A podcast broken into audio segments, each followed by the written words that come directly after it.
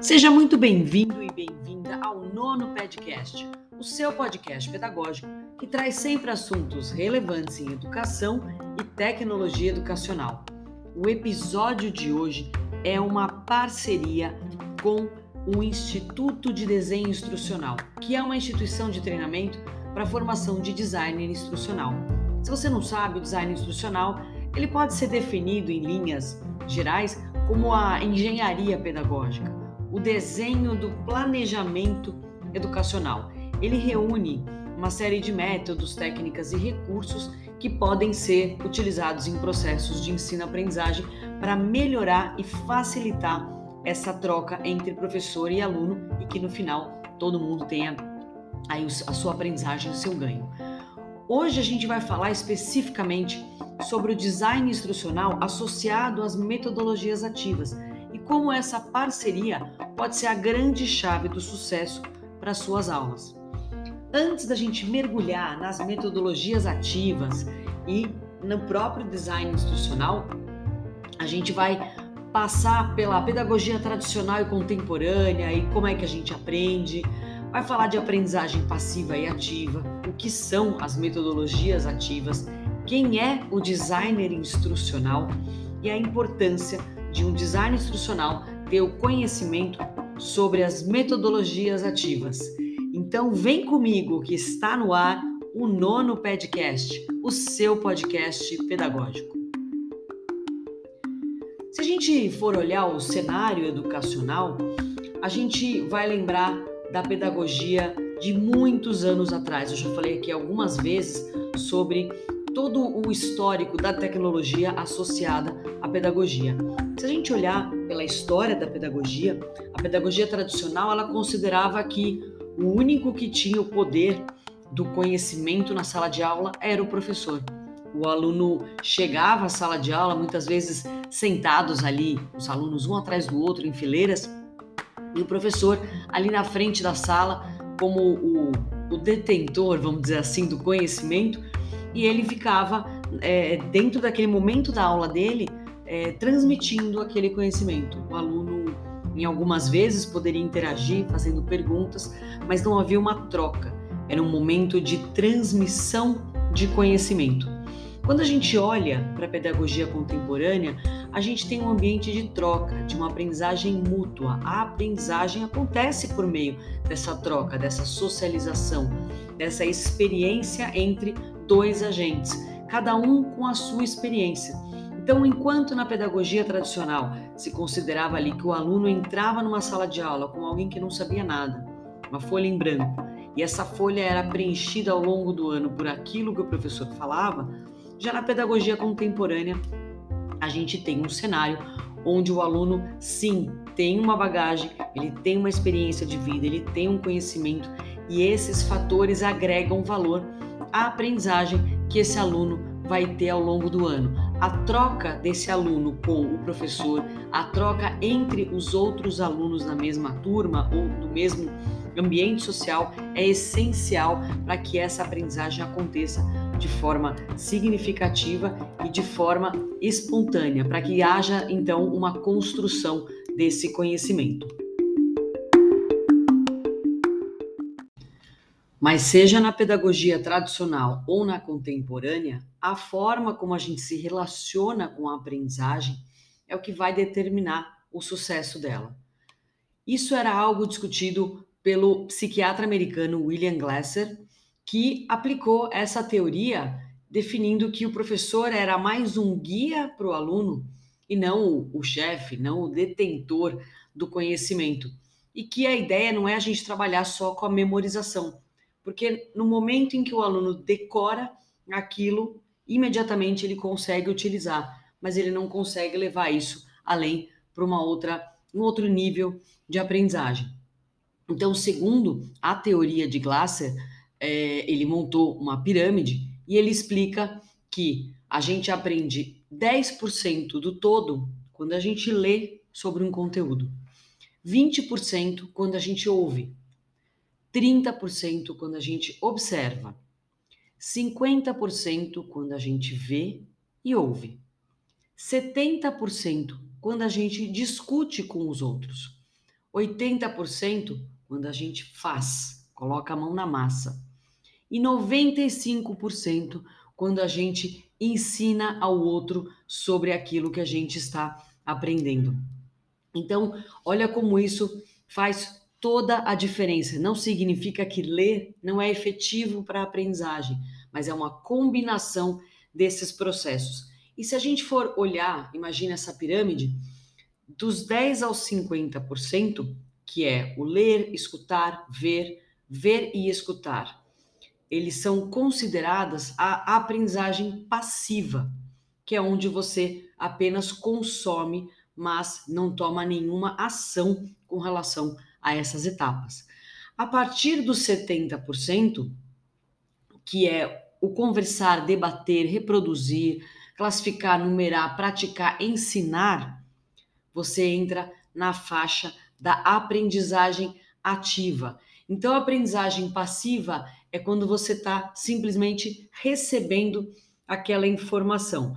Não é descartável, ela pode ser uma parte importante, mas a aprendizagem passa a fazer sentido e ter uma maior retenção quando ela passa a ser ativa, quando o aluno está interagindo com o conteúdo que está sendo apresentado para ele naquele momento.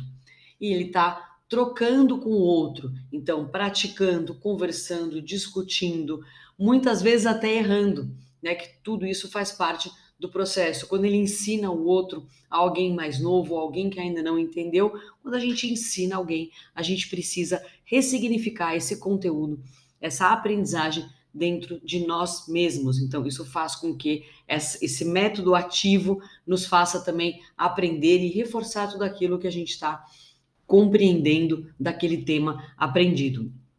E daí a gente traz a ideia da metodologia ativa, já que a gente está falando do aprendizado ativo. A gente traz esse ponto-chave da nossa conversa de hoje, que são as metodologias ativas. O que são essas metodologias ativas? A gente já falou aqui uma outra vez sobre isso aqui no podcast. A ideia da metodologia ativa é você usar novas formas de ensino para você mudar a forma como o aluno aprende.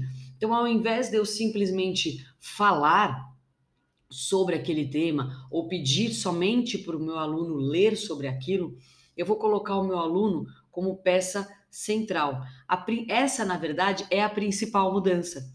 É a posição do aluno que começa a participar ativamente dessa experiência de aprendizagem, se engajando no próprio processo educacional. Ele é a peça-chave, a peça central. Sem o engajamento do aluno nesse processo, a aprendizagem ativa não acontece. Então, o aluno deixa de receber o conhecimento pronto. Ele precisa participar ativamente das experiências de aprendizagem para que essa aprendizagem de fato aconteça. Então, só para contextualizar, para a gente entender melhor a diferença do método passivo e do ativo. No método passivo, as informações elas ficam um pouco desconectadas, elas podem ficar sem sentido. É, se eu leio, se eu escuto, como é que eu estou fazendo uma ponte com aquilo que de fato faça sentido, com aquilo que de fato eu vou poder utilizar num outro cenário. Enquanto no método ativo, as informações elas passam a ter sentido e, e, e trans, se transformam de fato num conhecimento. Então, aquilo que eu é, é, converso, discuto, eu já coloco em prática, aquilo faz sentido. Então, eu, eu aprendo esse tópico específico e eu sei como ele funciona na prática, eu sei como transformar aquilo que eu aprendi de fato num conhecimento. Daí a gente chega aqui e você me pergunta: e o que é que o designer instrucional tem a ver com isso? Vamos olhar para o lado do design instrucional. O que, que um design instrucional faz? Qual que é o papel dele? Um designer instrucional é a pessoa que cria materiais, cursos, atividades interativas, desenvolve recursos para que essa aprendizagem aconteça de forma direcionada, eficiente e ativa. O designer instrucional é o responsável é, em proporcionar uma experiência melhor de aprendizado. principalmente conhecendo as necessidades principais daquele aluno ou daquele grupo de alunos.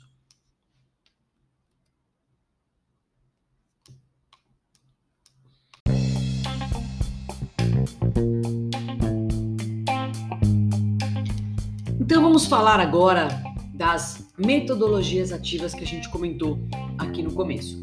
A primeira delas é a aprendizagem baseada em problemas. O professor vai apresentar um problema, uma narrativa, que pode estar relacionado ou não com a realidade do aluno, mas aqui cabe um parênteses: quanto mais relacionada a vida do aluno, mais ele vai conseguir se conectar e se engajar com o problema. E o aluno vai interagir então com essa situação, com essa história, identificar qual é a melhor forma de resolver esse problema. Ele se envolve na situação, vai analisar ali todos os elementos e ele vai decidir com base nas competências que ele tem, nas habilidades que ele tem, no conhecimento que ele tem para resolver aquele problema apresentado. Outra metodologia é a aprendizagem baseada em projetos eu proponho para o aluno um desafio autêntico que vai ser trabalhado por um período. E esse período ele é determinado para que os alunos tenham condição de desenvolver esse projeto proposto, agregando os conhecimentos dentro do processo. Então não é simplesmente resolver o problema, mas ele precisa ter uma aprendizagem ao longo do processo. Ou seja, os alunos começam um projeto um conhecimento menor e aos poucos eles vão agregando mais e mais conhecimento até que eles cheguem a um nível que consigam desenvolver o projeto do começo ao fim.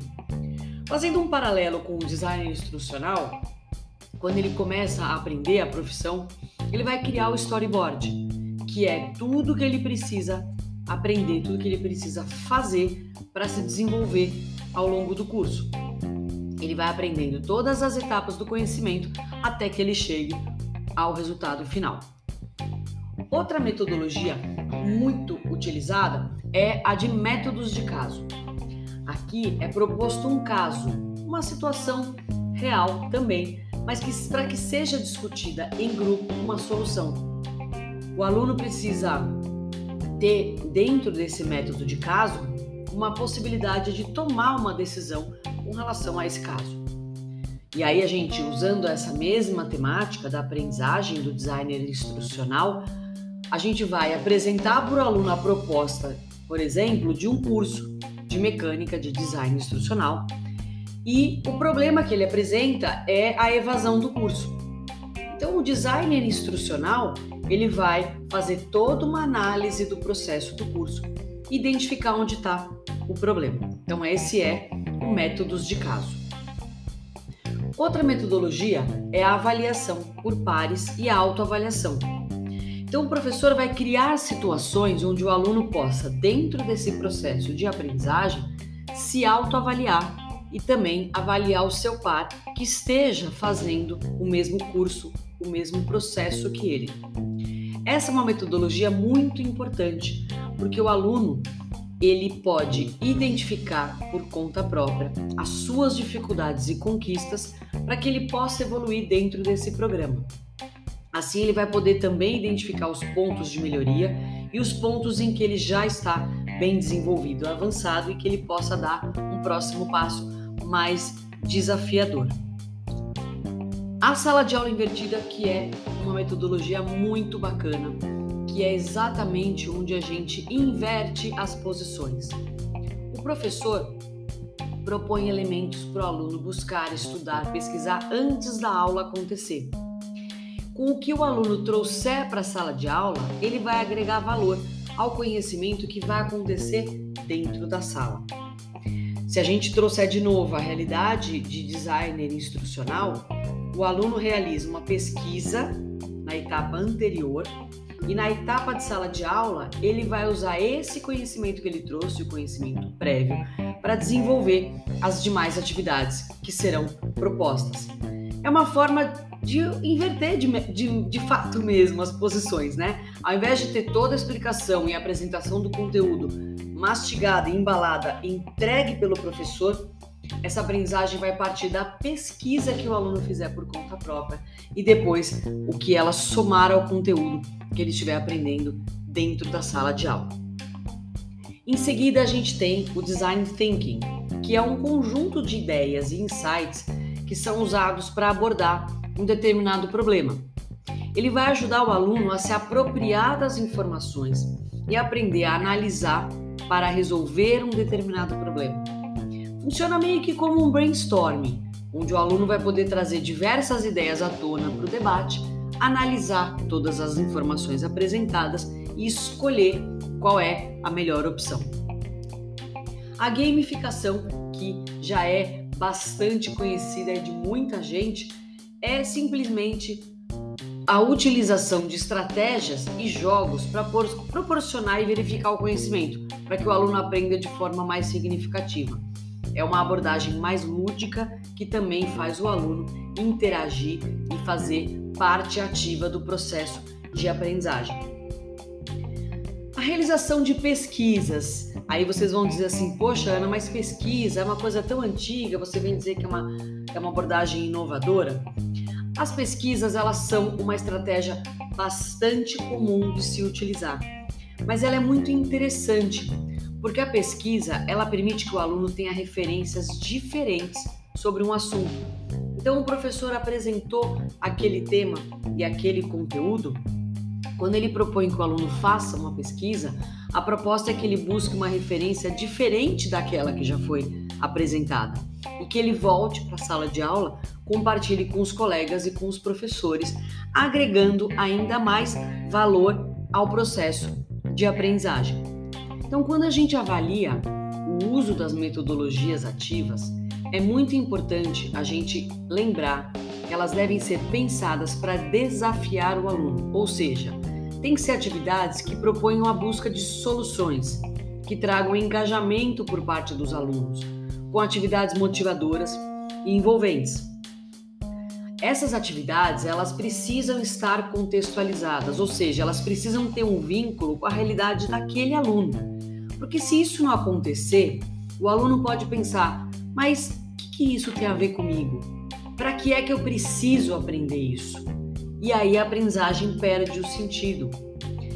Essas metodologias, elas devem trazer o aluno para o centro do processo, levar o aluno a colocar a mão na massa, ou seja, fazer o aluno colocar atividades em prática com sentido e não fazer por fazer. Senão você acaba trazendo um momento diferente que o aluno até pode gostar e se divertir, mas não tem um valor de aprendizagem. A ideia então é o aluno ser protagonista, ser o sujeito e o autor da aprendizagem. E aí nesse processo não existe mais aquele modelo de conhecimento pronto e acabado que é entregue para o aluno.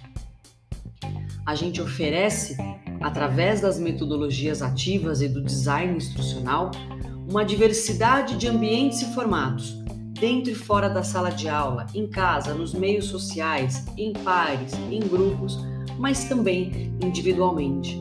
Mas agora, um novo significado. Então a gente pode concluir que quando o designer instrucional conhece e usa as metodologias ativas em seu projeto, ele na verdade está planejando uma experiência de aprendizagem única que na verdade promove uma satisfação na aula e que projeta, consequentemente, um material mais atraente, fazendo o aluno se engajar mais e que tenha vontade de aprender e buscar ainda mais conhecimento. Acho que deu para perceber a importância do design instrucional, de conhecer todo esse processo de uso das metodologias ativas, para que ele possa desenvolver um curso que traga realmente uma experiência de aprendizagem significativa e atrativa para o seu aluno.